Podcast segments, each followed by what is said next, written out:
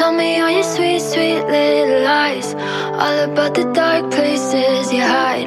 Tell me all your problems, make them mine. Tell me all your sweet, sweet little lies. Hello，大家好，欢迎收听新一期的出逃电台，我是哈次，我是小乐。哎，我们大概这一期播的时候是十月还是十一底？十一月底应该是十月底还是十月底？十一十月。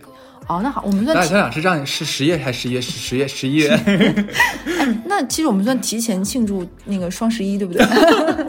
送什么过节送好礼呀、那送一些渣男渣女。出逃大礼包，对，就是又又到了我们渣男渣女的栏目，就一定要逢年过节提前储备双十一，就告诉你单身真的很好，不要着急脱单。对，然后呢，就是鉴于最近的粉丝投稿特别多，我们从中截取一些非常具有代表性和大家分享。然后有一些呢，就是不是我没有收到，就是一般客服我现在在看嘛，我看到都会跟大家互动一下的，但有些可能还不是很渣，或者是说大家的描写太简短了，就是没有办法理人物侧写白描不够丰富，就没有一些渣的这种前因后果。所以呢，而且有一些人是那种小短句、小短句，整理起来有点累，建议大家还是直接给力的给我 Word。然后这样的话呢，给我的话我也好便于整理，然后转述各种形式。然后之前有粉丝觉得我们完全这种念粉丝投稿不如我们讲身边的朋友精彩。其实我刚才也说，主要原因是因为很多粉丝投稿是一些细节补充的不够。这里大家就是在践行渣女渣男本色的时候呢，也不忘在记录的时候呢，一定要把前因后果交代清楚了，是 手把手教大家。对，然后呢，不然的话很难代入和共情。是的第，二呢，就是渣的部分讲的不够细致，没有充分的体现出这种渣男渣女之本色。嗯，就是你前面要把事情交代清楚，然后这样的话才能丰富这个人物的形象和角色，体现出的渣的这种深邃，你知道吧？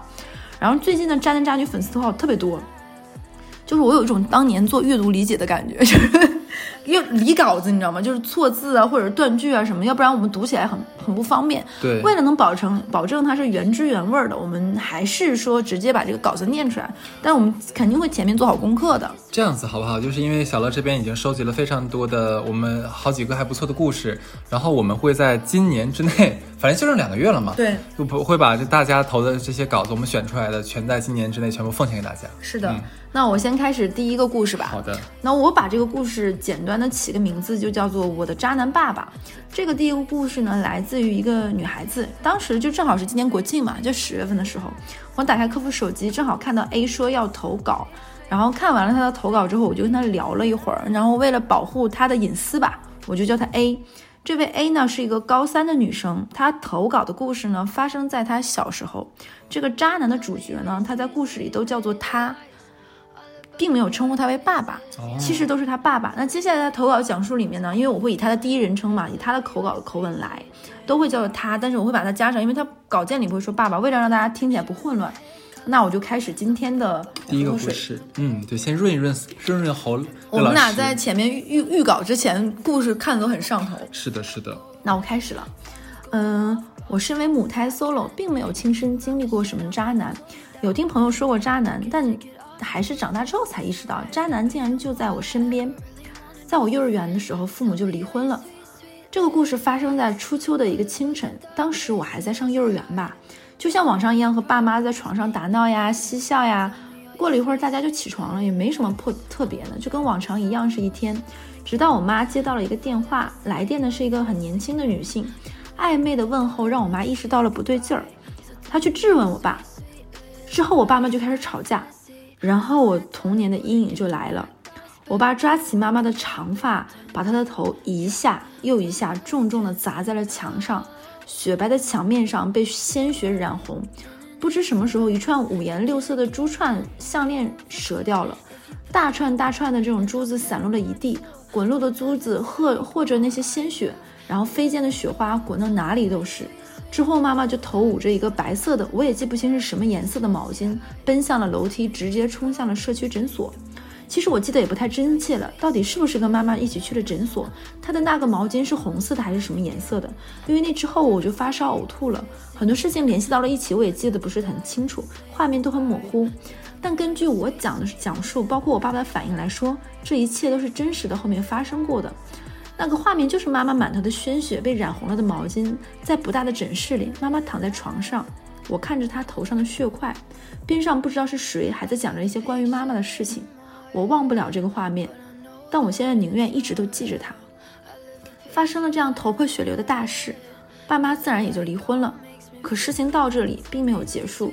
有关这个第一位的他的出轨对象，其实回忆并不多，因为当时我还在上幼儿园，只是一个记得是一个很年轻的、很瘦的一个阿姨。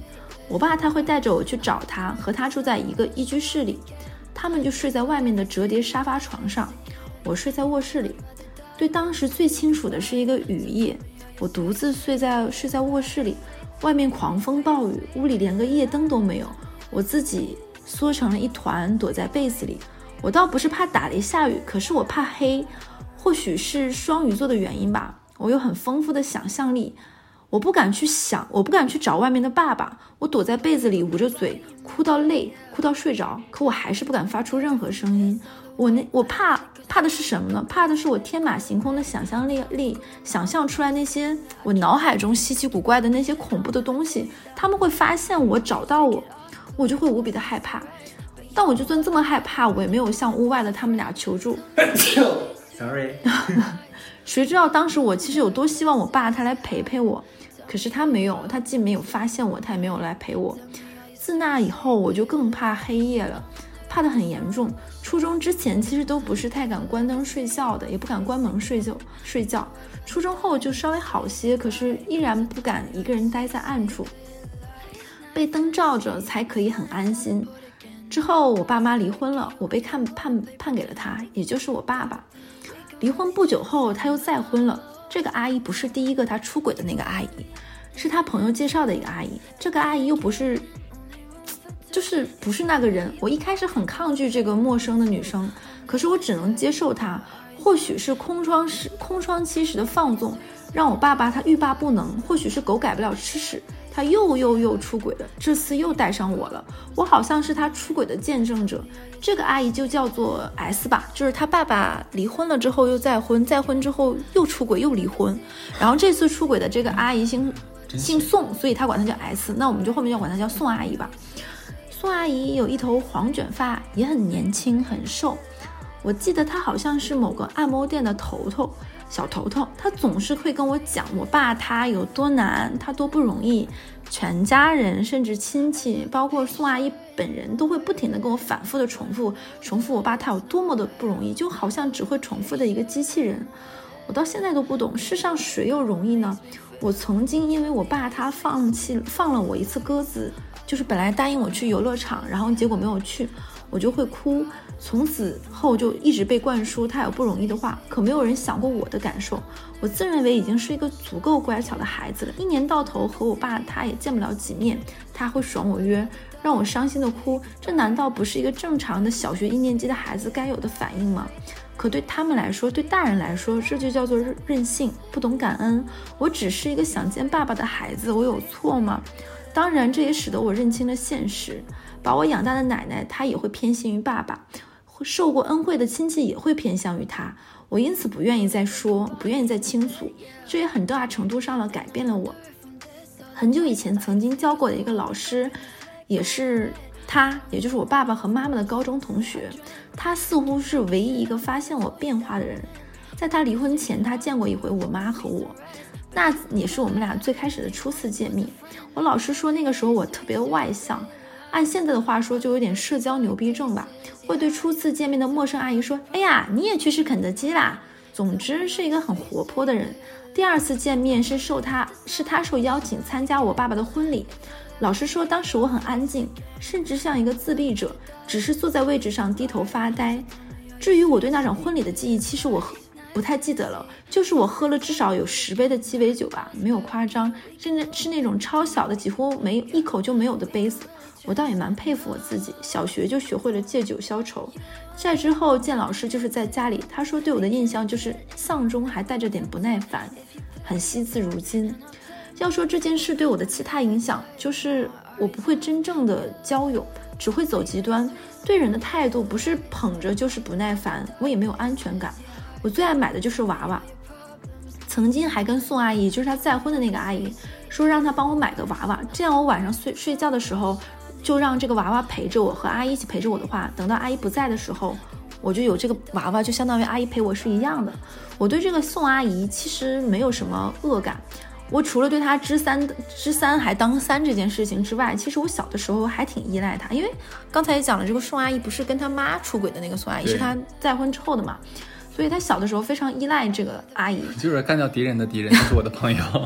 这个宋阿姨她是一个护士，然后她在怀爸爸的孩子的时候老是值夜班，这种时候呢，爸爸就会把宋阿姨晚上接回来。我睡觉的时候呢，宋阿姨会穿着蕾丝的黑色的内衣陪我睡觉。等我醒来的时候，她就会出现在爸爸的床上。我对宋阿姨的占有欲很强，也可以说那个时候我其实很喜欢她，会在她会在我的本子上画宋阿姨和她的电话号码。当时我还差点就把那个画本送给了宋阿姨，不过被爸爸抢先一步将画撕掉了。想想这还真有点国产狗血剧的那个味道。我还记得那个画画的本子，封面是个身穿紫色的波波头少女，不过那个画也没有了，那本儿也没有了。其实还有很多，但是感觉投稿也讲不完。其实我妈当年挺漂亮的，是那种清秀的长相，可是她出身不太好。我爸妈他们俩是高中开始谈恋爱的，然后刚上大学不久，我妈就怀了我。本来妈妈英语特别的好，其实，在跟爸，其实，在跟我妈谈恋爱之前，她本可以考上一个好大学的，然后改变家境并不好的一个命运。但是可能因为早恋吧，也影响了她，她没有考上一个好大学，只是一个普通的学校。我爸是上了一本，然后最后呢，我妈只能去卖保险。我妈本来是农村的嘛，其实我奶奶一开始没有看上，但是她在上大学的有了我，我奶奶那个时候信佛，觉得不能打胎嘛，所以我就这样出来了，出生了。后来我妈妈也再婚了，她有一个她自己的家庭，也有另外一个孩子。这就是我关于我渣男爸爸的故事。嗯，我觉得这个故事最让我震撼的一个只有只有一处，其实就是说他殴打他妈妈那一块儿，而且薅着头发一下一下的撞墙，然后啪那个血四散而开，在他那么小的年纪上面看到，我觉得有点，他他爸爸有点失控的中年人，你不觉得吗？我当时看完这个的感觉是因为我跟他有聊几句，我先。因为他，我先问了他多大嘛，发生在多大年纪，会不会因为这件事情影响他读书什么？他说还好，就他们家不是那种，虽然爸妈都各自有了家庭嘛，但不会影响他读书，只是他现在就特别的没有安全感。他也加入了我们粉丝群，但是他说因为这些他自己也讲了，他不太能够交到朋友什么的，所以其实他他那天跟我跟我投稿的时候说这个故事的时候，他就说其实他希望大家能明白，就是女孩子走错一步路。其实很容易很危险，嗯，就比如说你早恋也好还是什么，就不要过早的有小孩，肯定呀，就你会控制不住自己。他其实，但他也跟我说，其实他发生这么多，其实他跟自己的妈妈的关系也没有那么亲近，跟自己爸爸，你听他爸爸其实做了很多很很不像话的事情，比如说把女儿的本子莫名其妙的撕坏，嗯比如说带着女儿一次又一次的跟这个阿姨又跟那个阿姨，甚至于晚上让阿姨穿着蕾丝内衣先陪女儿，这个时候他跟那个阿姨没有结婚，对吧？这个他已经是在跟那个阿姨怀了宝宝了，已经再婚，就是他爸爸跟他妈妈离婚之后，又跟了一个阿姨，再离婚，再跟了这个宋阿姨。可能这个过程中，他爸爸也没有 闲着，对对，所以我觉得他爸爸真的是一个脱轨惯犯。嗯，那就是怎么说呢？我觉得这个故事是我们投稿中很少有，就是爸爸是渣男的类型。对，嗯其实所以我们之前也讲过，讲过一个夕阳红版的渣男渣女嘛，就是每个时代都会有那个时代的这个渣。嗯，但是但是，嗯，我整个看下来啊，就是我觉得除了家暴，家暴这个东西是我觉得它它它它让我头皮发麻，但是别的的话，那只能说的这是个不不不专情的人吧，可能看看到这个都想跟跟下一个，就太随意了，对不？其他的点其实我觉得还，我觉得这个能被选上，就是因为家暴那一块儿。还有就是因为他的这种渣是对于小朋友这样的影响，因为大部分的年轻人渣是没有子女，你知道吧？嗯随心肆意的，就是他这种不管不顾的行为，其实是会伤害很多人的。嗯，那我来讲下一个故事吧。哦，这个，故事真的太让人生气了，你讲吧，我要缓一缓。这个故事每次读完都太生气了。好，这个题目是小乐起的，叫做《我的家暴变态前男友》。二零一四年中，我和他在一起的；二零一七年年底的分手；二零一九年彻底不联系。再次见面是二零二一年的二月中，也就是今年。他和我搭乘同一班城际快轨到达了北京。在出站口，我远远看到他给他发了微信，说我看到你了，等会儿你吧。直到他走到我面前，我主动打了招呼，可他却视而不见，当我是空气般的径直走向另一个方向。直到那时，我才发现，远处等待他的是他的现女友，也是和我在一起的时候不断提起的那个前女友。这个女孩我一眼就认出来了。我们还在一起的时候，他就故意的发这个女孩的照片给我，然后问我好不好看。我问这是谁啊？他说啊，就是网上看到的，我也不认识。我本能的觉得这就是他的前女友，可是他死活不承认。事实上，我并没有猜错。转天早上，我就收到了他的短信，再去看微信，朋友圈已经是一片空白。我没有回复短信。有有一有些人，就让它消失在你的人生命中吧，早该彻底消失了。OK，这其实是一个开头，开头，嗯，就是基本的倒叙嘛。好，相识，我和他在婚礼上认识的，他是男方的朋友，啊，我是男方的朋友，他是女方的朋友。后来我们还被安排在一桌子上吃饭，也就攀谈了起来。我对这个小眼睛、胖胖的男孩挺有好感的，就问他要了微信。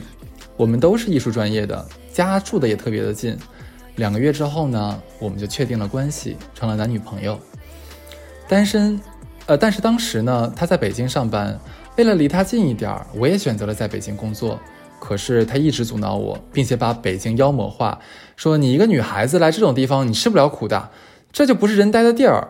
后来我才知道，他不让我来，是因为如果我身处异地，不会耽误他。耽误他勾搭其他的女孩子。有一次，他特别炫耀的给我截图，说有个女同事跟他表白了，说是要主动的给他洗袜子什么的，还特别鸡贼的把人家的名字打了码，不让我知道那是谁。后来我看了他的手机，在微信搜索了洗袜子的关键字，才发现他完全是胡乱拼凑的。背景是这样的：他跟这个女同事显摆自己要去旅行，对方问你是跟谁去啊？他说啊，跟我朋友。哎，男的，男的。其实呢，他真正要跟我跟跟去的人是我。这个女同事说：“哎呀，求带求带，我可以给你洗袜子哟。”他又说：“我们一帮男的不方便啦，我这个不行不行。”我看到这里真的是气到跟他对峙。他故意转移话题，破口大骂，说我侵犯他的隐私。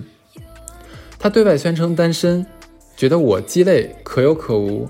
如果遇到更好的白富美，会直接把我换掉。他亲口承认过，来北京半年多，他总是和呃，他总是和我因为各种各样的事情吵来吵去。后来有一个很好的男孩 K 追求我，因为当时呢，我跟我男朋友关系也不是特别好，也在考虑这段关系的去留问题。那天我正巧和他一起吃，和男朋友一起吃饭，K 给我打电话，就被他看到了。他表面上什么都不说，晚上我跟他回到家，趁我睡着的时候。他打开了我的手机，找到了男生 K 的微信，把我俩做爱的视频发给了 K。哎，只有简单的只回了简单的一句话：“刚刚我们在忙着呢。”就是她男朋友用她的手机发给了 K 的那个视频，然后又加了这句话：“刚刚们忙着呢。”凌晨三点左右，他喊醒了我，开始盘问我和 K 的关系，可我并不知道，他同时在录着音。在盘问完之后，他笑了笑，和我说。我要毁了你！既然你这么对我，就不要怪我这么对你。你等着吧，天亮了你就什么都知道了。证据都在这里了。这样的话让我心中充满了恐惧，浑身发凉。我不知道他究竟做了什么。转天早上，他去上班了，我也有预感，便含蓄的去问了 K。K 直接截屏整个聊天界面发给我，我才知道他趁着我睡觉的时候用我的指纹解锁，把视频发送之后，然后又删除了聊天记录。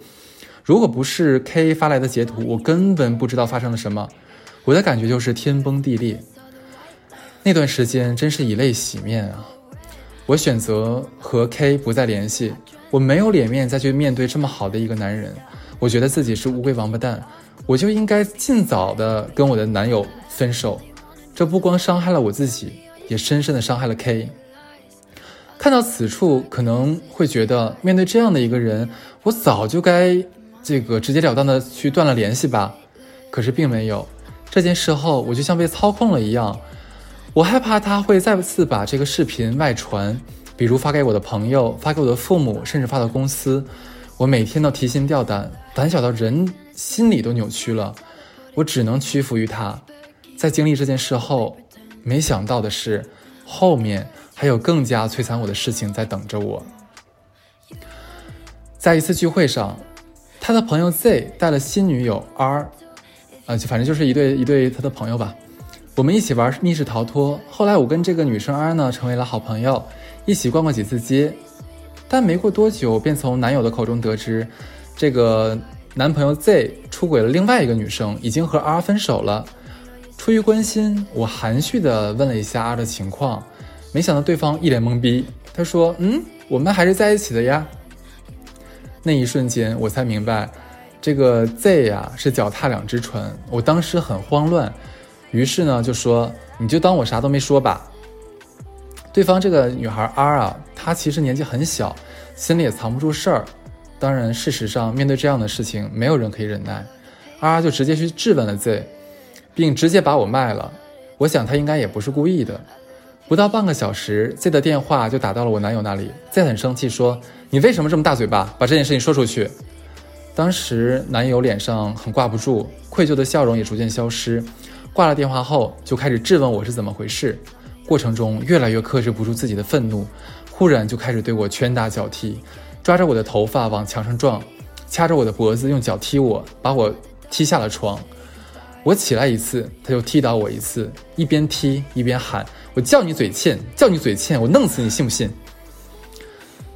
他的面部表情扭曲狰狞，施暴的过程持续了将近四十分钟。他两百多斤的体重，每次砸下来。对我来说都是暴击，我的身上都是淤青，我的头开始眩晕，我躺在床上很想去报警，可是想到如果我妈知道了，肯定会心疼死的，我几乎一夜没睡，我嘲笑自己的可笑，为什么不早分手？除了之前那些过分又恶心的事情，他现在已经开始打我了。事实上，我早就发现了他的暴力倾向，他曾经给我讲过。他办公室呢养了猫，在上班的时候看到猫趴在他的桌子上睡觉，他就狠狠地把猫举起来，使劲地往地上摔，并且特别得意地说：“我就是在警告这些畜生，不要来我这儿睡觉。”但曾经我看到过他和别的女生勾搭的聊天记录，说的是：“哎呦，我可喜欢猫咪了。” 哼，他真的很会伪装。我俩开玩笑打闹的时候。他一定要最后还击我一下，每一次下手都很重，也曾经给我发过类似想打死我之类的话。真的，明明有无数次可以离开他的机会，可每一次我都不争气，对感情执着，让我自己把自己推向了深渊。我曾经和他一直呃租住在北五环的北京五环的一个破出租屋里。面积呢，也就十平方米多点儿，一个单元有六家人，将近住着十几个人吧。居住的环境真的非常艰苦，我只能让这个小家保持整洁干净，但我所做的一切，他根本看不到，甚至觉得女人就是用来服务男人的。比如我在屋里擦地，擦地的过程中没有关好门，他就直接把我推出去，把门锁死。哪怕是寒冬腊月，我穿的是吊带，任凭我在外面怎么敲门，他就是不打开门，美其名曰为对我的惩罚，让我长点记性。后来，我甚至产生了严重的条件反射，即便屋外，呃，即便是去屋外对面就是卫生间，我去上厕所也要带着钥匙，就怕他抽风把我关在门外。住在一起的日子多。我听到了太多次，你赶紧从屋子里搬出去。我经常在工作的时候就会收到这样的微信，我每一次都是胆战心心惊。房子并没有那么好找呀，我只能下班的时候晚上九十点钟和中介去看房。我不管几点回去，他都不会发一句微信来问候。有一次直接把我的东西扔在了楼道里。嗯。这里小乐插了一句话，就是这个粉丝在投稿的时候，他附了一段他跟他那个前男友的录音。小乐当时给我描述时，听的人头皮发麻。对，其实我就知道，他就是觉得我住在他这儿没有付房租，他不高兴。微信和我聊天，嘟嘟囔囔的说水费电费按人头交，这怎么可能？不过是想让我掏钱跟他 A A 罢了。后来我真的找到了房子，自己一个人搬走了，也准备和这段关系正式告别。如果我还在犯贱，还在被操控和他在一起，我真的会疯掉。因为这有段时间，我真的感觉自己的情绪已经被折磨的不正常了。那时候也赶巧，正好北京正在因为大兴着火的事件整理合租隔断的问题，而他也被中介通知说要搬家。他给我打了电话说：“哎，我能不能住你那儿一段时间啊？我看你，你看你这么说吧，你在我这儿也住了那么久，也没交过房租，你得知道感恩呐。我这周得回天津。”你帮我搬个家，你坐公交车去搬就行了。我当时觉得特别可笑，我说：“不是你当初让我搬走的吗？现在为什么要和我一起住呢？我搬家的时候，你从来没有帮过我吧？”他觉得这让他折了面子，直接说了一句“哔哔哔”骂人的话就不说了，然后就挂断了电话。在我跟他分手的三个月前，我们订了一起去旅行的机票。但我当时已经想通，一个人旅行也没什么好怕的，最重要的是就是离开他。谁知道临近出发，他竟然给我打来电话，说这么危险的地方，我不能让你一个人。如果你出什么事儿，我跟你父母交代不了。分开了一段时间，我也想清楚了很多，便冷冷地说，无论出什么事儿，我自己负责。之前我一个人也去过很多地方。他一下子强硬了起来，说。你如果不和我一起去，我就把你的机票给你退了。当时是他订的我们两个人的机票，但是我又把钱转给他的。我说随便你吧，你给我退了吧，我再买一张。我终于认清他了，不想再被威胁。这段充满贬损的恋爱，我一直不断的被他洗脑。那时候还没有流行 PUA 这个词，但是和他交往的过程中，他总是把我说的一文不值，来凸显自己的优秀。还有一个目的，就是为了激怒我，看着我崩溃、发怒、发狂，他会获得异乎寻常的快感。这是我和他聊到互相珍惜这个问题的时候，他亲口这么跟我说的。另外，只要有一点事儿不顺他的心意，他会就会破坏掉整个氛围。这就是为什么我跟他总是矛盾不断的原因。比如很多时候，他都让我请吃饭。有一次我说我还没有发工资，话还没说完，立刻跟我翻脸，扭头就走，真的是瞬间消失在人海当中，不带一丝情感，冷漠无情。因为吃饭时，就吃饭这件事儿，我们也闹过非常多的矛盾。最啼笑皆非的一次是，他让我请他吃烧肉，我说我不想吃，他就一直和我掰扯，还说我抠门，说我自己的前女友比我好多了，平时都是抢着抢着付钱。后面还跟了一句：“这辈子我都忘不了的神逻辑，特别神这逻辑。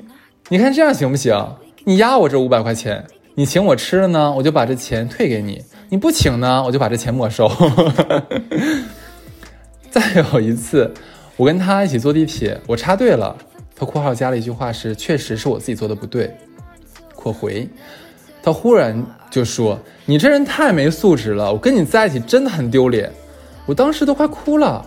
我说我上班要迟到要扣很多钱的，但是他理也不理我，马上就跑掉了，真的是跑掉了，我觉得特别委屈，就去追他。地铁站人很多，我怎么都找不到他。后来听他说，我一直在天台的柱子那里看着你，看着你找不到我又着急的样子，我特别开心。听到这句话，我心都碎了。我也深深的意识到，这个人一点共情能力都没有。类似的情况出现过很多次。一次旅行的时候呢，我没有给他拍出想要的照片，他就立刻说：“你不给我好好拍，咱俩都别想好。”于是把给我拍的照片也给删掉了。真的是气死了。然后就全程不理我，不和我说一句话。那次旅行是在东北的漠河，路上都是雪，我当时穿的是雪地靴，整个鞋底都被冻住了，我就老是摔倒。可是他头也不回的往前走，旁边的路人都看不下去了，说：“你女朋友都摔倒了，你怎么都不管她呢？”他不情不愿的回来把我拉了起来，还冷冷甩了一句话：“给自己买点好的，呃，给自己买双好点的鞋。你看我这鞋一千多块钱，哎，没钱吧就别出来玩。我当时真的要气炸肺了。他还曾经在我生日的时候给我写小作文，说的全是自己受委屈。其实看了那段文字呢，百分之八十的人都会觉得，哎呀，那一定是我的问题吧。这就是他的厉害之处，颠倒黑白，把所有的错误全推到我身上，自己全身而退。有一段时间，我也看了很多关于心理学的书，知道他这样的人就是反社会人格。在一起的期间，我也跟他有对抗，任凭他说我什么，我都不说话，装听不到。看到攻击我没有什么用，他呢就会转头开始攻击我的父母，比如说，哼。什么样的家长就能教育出什么样的孩子来？父母呀，就是孩子的一面镜子。我看到你这样，我就知道你爹妈什么样。花男人的钱找别人要东西，就只能说明你没家教。嗯，这种话的确会激怒我。分手后很长一段时间，哎，可以说是好几年，我都没有办法从这段情感中走出来。为什么我这么付出，他就是看不到？为什么只有对待我的时候像恶魔一样？我有个很好的朋友曾经跟我说过，不管是家人、朋友还是恋人，我们在一起可能先是性格合得来、聊得来，但长远来看，发展最重要的一点就是在乎对方的感受。比如我怕跟你绝交，怕你伤心，所以我不会做让你伤心的事呀，也不会说让你难过的话，这是因为我在乎你，在乎我们的关系。而他呢，恨不得气死你，他不怕你难过。你还说在一起维持什么关系？你觉得这有意义吗？我想，我做过最勇敢的事儿，就是跟这个渣男分开吧。虽然在我的描述里都是他的罪行的罗列，可我们呢也是有过快乐的时刻的。这也是为什么我总狠不下来心和他彻底告别的原因。我们有着说不完的话，每天都要打两个小时的视频电话，有着相同的爱好。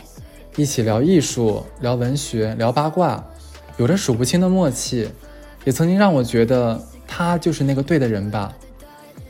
可我不能因为这些事儿就被这些温情的假象所蒙骗。我承认那个人不爱我，再痛也努力不去想，会会渐渐的走出来。我很喜欢反裤衩阵地，喜欢在日记本上抄他的句子。反裤衩曾经说。人生所有了不起的时刻，真的不是在你被万众瞩目的那一刻，而是当你勇于面对你自己的真实，然后做出取舍、放下的那一刻。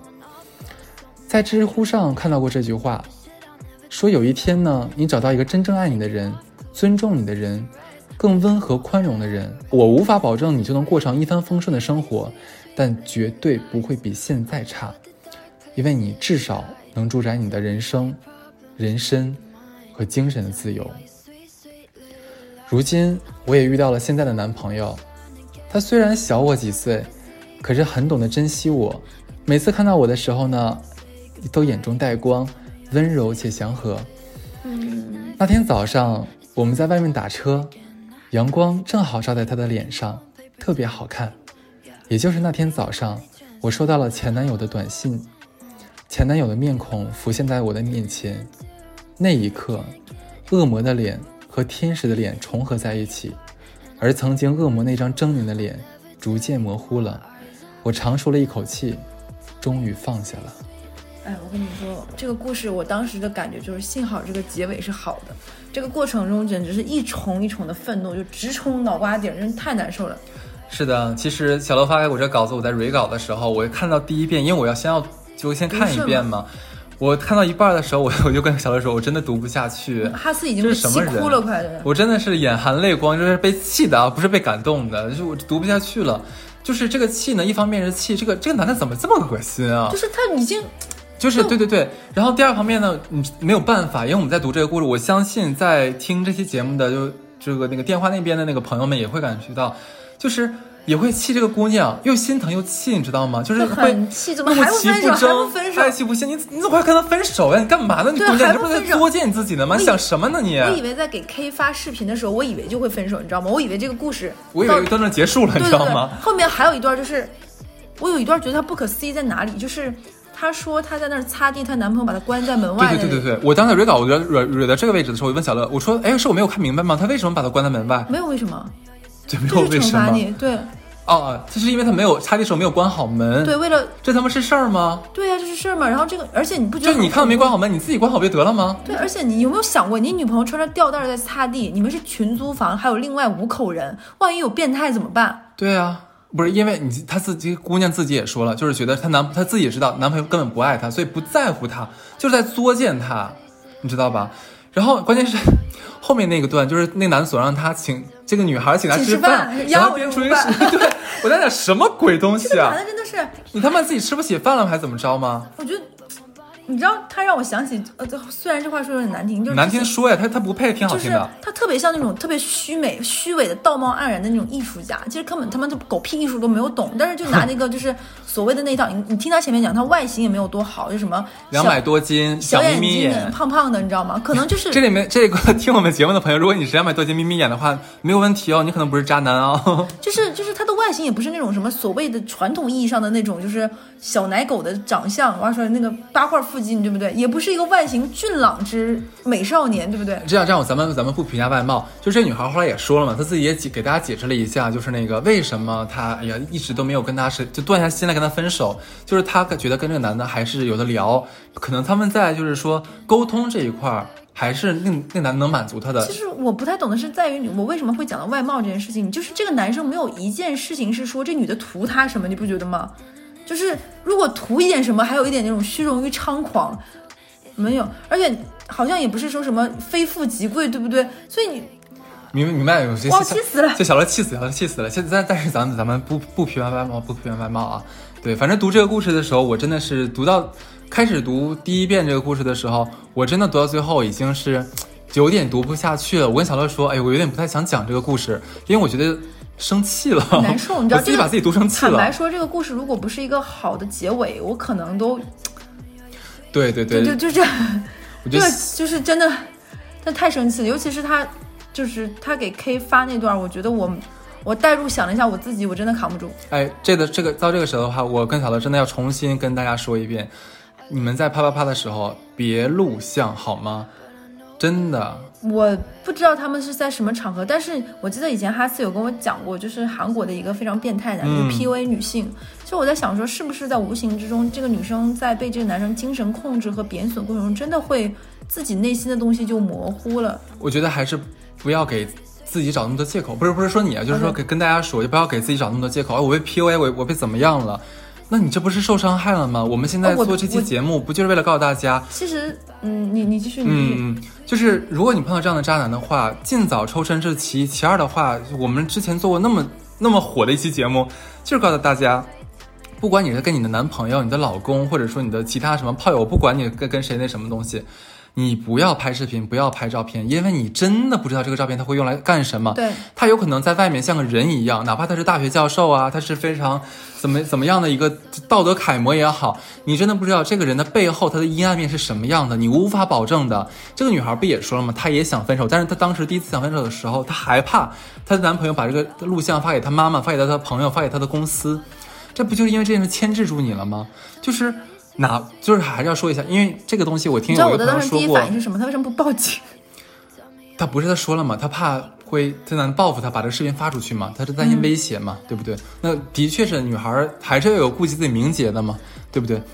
当然，当然报警是最好的选择，最好的选择没有没有没有错。我们可以要求警察当着警察的面儿，他必须把这视频全部删掉，对对不对？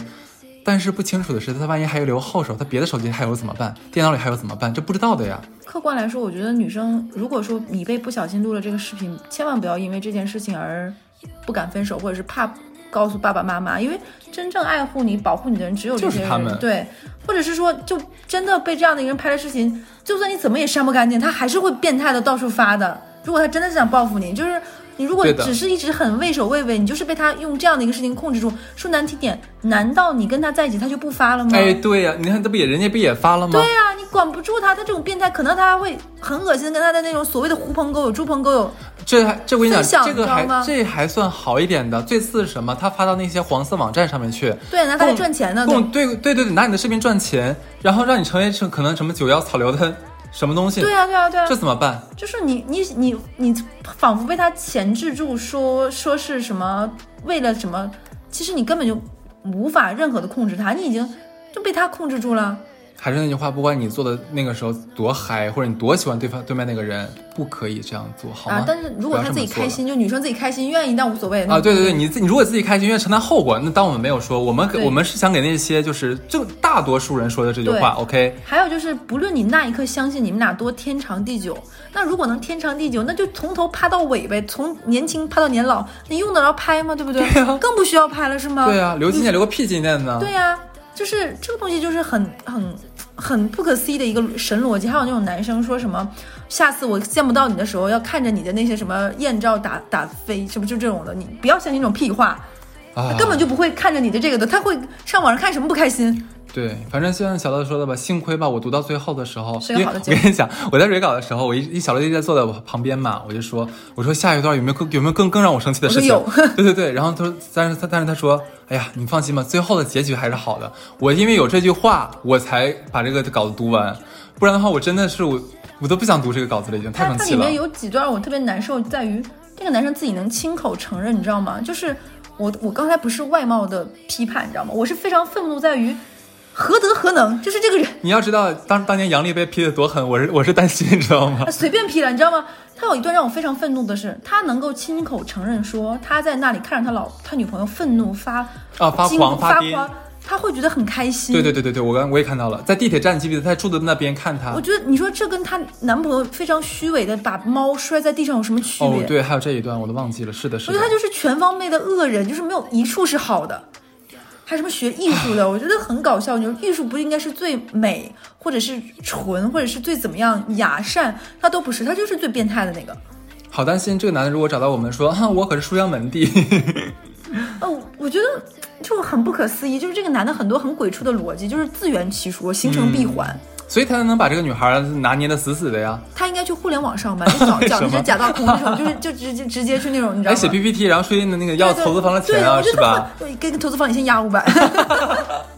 要不然再说，你要不投我呢，这个钱我就没收了啊。而且他有一点很恶心，就在于不论你们俩多好的时候，如果你的现在那个男男朋友或者女朋友特别爱提前任说事儿，都不可以。特别恶心，很特别恶心这一点。就是他能够拿前任前任说事儿，他就能拿方方面面拿你的做前任做比较。那他为什么要跟你谈恋爱？是的，是的，哎，我所以我觉得我这点做特别好，虽然我很多年都单身了，就是我从来不会在我现任面前说我任何前任的事情，然后同时我也能做到，我不会问我的现任他自过往，因为跟我没有关系。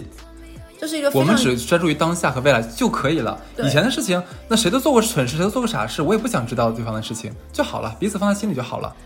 而且就是这个这个女生，她也经说过，她开头讲过，她说她这段感情经历纠葛了很多很多年嘛，就从开始分手之后还认识了，还联系了很久很久，大概她是一四年他们就在一起嘛，然后到一七年分手，在一起三年多。我都很难想象跟这样的一个人在一起三年多是一个什么概念，就觉得很恐怖。我觉得每一篇都是煎熬。而且他后面他打他，哦，对对对对对，还要打，你不觉得吗？坏事太多了，咱哎，俩你看这两期故事都是家暴的故事。不爱了就不爱了，真的不爱就分开吧，何必呢？真的是。而且，嗯，他们说，就那句话说的对，有一次就是她刚才有讲过，她男朋友当时是把她往地上踹，站起来一次，再踢倒，再对对对对对，就让你嘴欠，让你嘴欠。其实他有，哎，嘴欠明明是他呀，对是他先说的呀。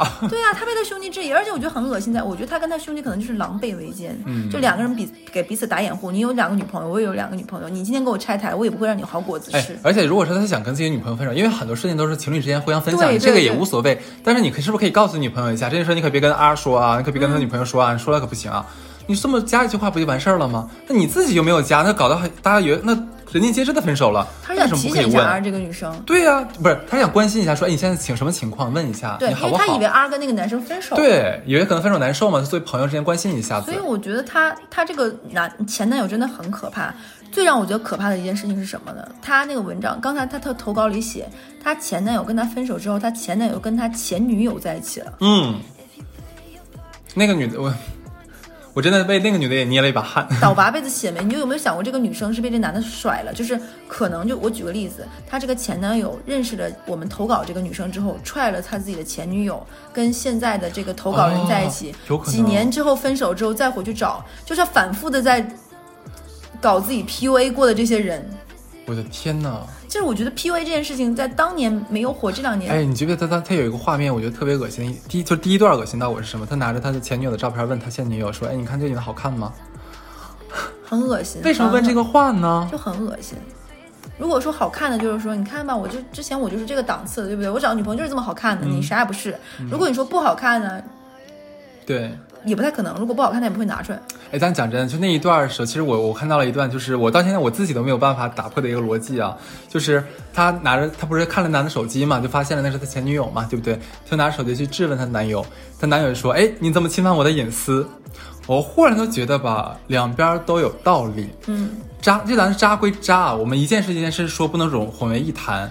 就是，假如说我们发现对方好像有这个苗头了，那但是我看了他的手机，也真的是看了人家的隐私。这个东西是怎么？万一人家说你看了我隐私，就是你的不对，我觉得也对我，我总感觉好像也是我的不对。其实手机这个东西我，我是觉得本着还是别看。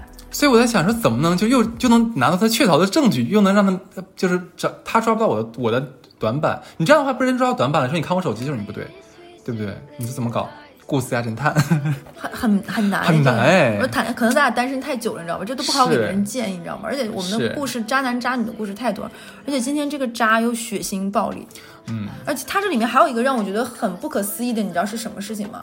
是她是她男朋友，就是她男朋友有一段就是很恶心的，就是那段，就是前面那一段，就是我打个嗝，嗯，就是气的。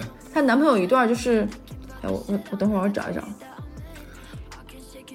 对她她男朋友说洗袜子那段，哦哦，对，我觉得这段我觉得也是非常牛逼，我真的不能懂，他那个女同事是图什么？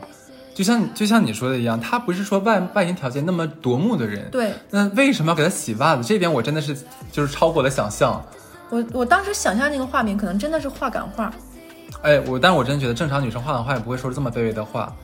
哎，女同志们，就女女生们，就再喜欢一个人的话，咱们也不要这么卑微啊，真的不好，真的不要这样做。你看看他现在就等于说把这话拿出来了，跟他女朋友说，你相信我，他跟能跟他女朋友说，他一定会在外面跟别人说，一定会跟他同公司里面关关系好的同事说，就可能同事们男同事都知道，哦，公司里那个女同事想给另外一个男同事洗袜子，是的，不要千万不要这么而且作践自己。就这里额外插一句话，就是我跟哈次一直觉得，我们俩的我们俩如果有一个人先离开这个世世界的话，嗯，那么最重要的事情是把我们俩之间的聊天记录要删掉。对，有些话你只能跟最亲近的人偶尔说两句，跟谁就是肯定人都有狂放之时嘛，胡言乱语两句话。就我这里不是给那个之前出事儿那个霍尊开脱啊，我只是说有的时候人就真的会口不遮。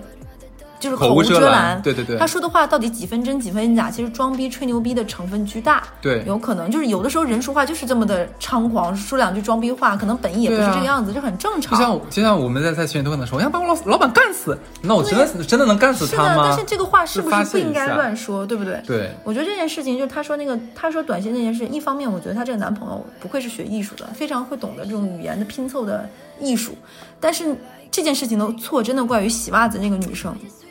不管怎么样，都不应该说出这种话，这种充满了聊骚的口吻，而且还是不是很你明明知道人家有有女朋友啊，他他是单身，他在外面装单身。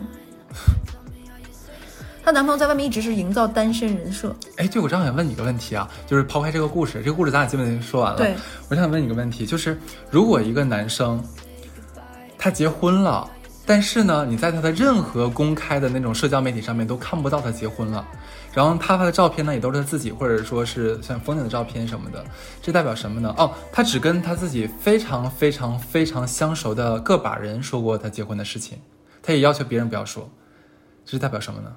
他给自己留了空间。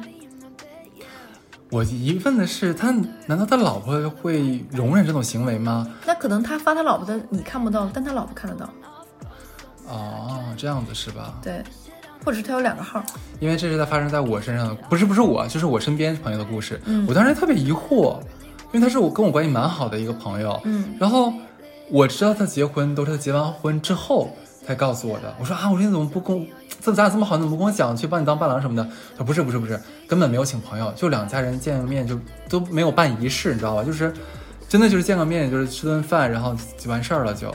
他给自己留了遐想的空间呀。啊，什么就想？是叫遐，想就是我我这个插播一个小的渣男渣女的故事吧，一个小故事，就是一个我的女生朋友，各方面条件都很好。之前我跟你讲过那个温州女生，就是我们因为咖啡师认识的一个女生。那个女生之前在某一次好朋友的婚礼上邂逅到了一个男孩子，那个男孩子完全长在她的审美上。嗯，然后我们管这个男生就叫嗯，就叫狗吧，长得又帅又有型又很好看，然后就是你所说的，完全看不出来他是一个已婚的男生，而且年纪很小，九三年九九四年的这样一个男生。然后他就跟这男生接触下来之后，他后面已经完全迷上了这个男生，并且两个人聊起来特别好，当天就加了微信，聊了很多，相谈甚欢，话很密。你就会想说他可能都是单身，不然你怎么可能跟一个女生聊这么密？不怕被人看到手机吗？就你已经沉沦了，爱上他了，然后等你们俩要发展到下一步的时候，这男生跟你说我结婚了，有两个小孩。你懂了吗？这一刻就是选择权交给你，我不是没有告诉你哦，但那一刻你已经爱上他了。但我真觉得我那个朋友不是这样人类，你那个朋友可能不是，他只是给了自己一些遐想的空间，一些延展性。所以觉得特别奇妙。对，就是有些人会。就是有一些人，比如说有些男生到了一定年纪，他们会结婚。就我说只是很少一部分，是因为他的职场人设是需要一个已婚而稳重的形象，这样会显得他更稳重。尤尤其是一些投资人的这样的角色，央企，对，尤其是他是投资做投资这种领领域的啊，或者什么的，他需要，尤其是央企或者是这种国有的这种的，他会需要一些稳重持重的形象。那可能有些人是为了这个身份而结婚，那有一些人呢，他可能因为各种原因结婚，但是他又不希望能够失去这种被别人遐想、倾慕。像慕容复这样的一个状态的这种，他就希望啊，就像我刚才讲过那个故事，因为单身这样的一个身份会天然的让异性揣测于他的可能性。就像女生基本上打眼看一个男生就会觉得，哎，是不是我的菜，对吧？嗯，是朋友还是说可以发展的，对不对？有暧昧的空间。有些人你会第一眼就会有这种空间，但可能已婚你就划天然划分到这个池之外的一个人，会觉得虽然就是遗憾嘛，但人家结婚了。但是有些男生是不希望天生情种嘛，你知道吧？就就希望在别人面前还是这种单身的形象，就释放魅力。这也就是我当时特别疑问，就是疑惑的问题，就是你刚才讲的这个东西，其实我有想到，但是我我跟他真的是很熟悉他的过往，他真的是那种特别特别专情，然后又如果有女朋友的话，他恨不得让全天下人都知道的人，就是他，而且他只是结婚没说是吗？对他宠女朋友真的是宠到让我都觉得发指，我说你也太惯着了吧，太太宠了吧那一种，他可以应应允应应许应允他女朋友提的任何要求，真的，嗯，花钱什么的就完全不顾及，只要女朋友想要所以。就是不发。对，所以是让我非，所以说不是说那种他他对外面人怎么怎么样，当他有女朋友的时候，我俩以前也关系非常好的时候，哪怕有女生想暗示他怎么样的话，他真的都当面拒绝。可能他就是不喜欢发，一个啊低调不愿秀恩爱的人。也他以前不是，他以前老爱发他女朋友了。他只是结婚没发，嗯，然后现在什么都不发。对，特别奇怪。有没有一种可能，他喜欢上别人了，但是不能在一起？那我觉得没有必要屏蔽我呀。不是，他喜欢上别人了，但是没有在一起，但是他为了那个女生就不再发他女朋友了。我靠，天哪！当然也不排除哈。对、嗯我只是说一个可能性，你知道吗？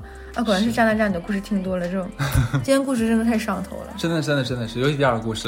对，两大渣男奉送给大家。是的，是的。然后后面朋友投稿，大家不要着急啊，都会，反正我们选上的都会讲的，今年之内都会更新完，基本上十一月份一次，十二月份一次。那祝祝大家光棍节一定要开心呀！如果觉得不开心，就反复重温这两个故事，你会远离钱大脚踢。好的，好的，拜拜。拜拜。Tell me all your problems, make them mine. Tell me all your sweet, sweet little lies. I wonder if the sun will shine again. If I'll ever see your face again. You know I'd rather die than say goodbye. So tell me all your sweet, sweet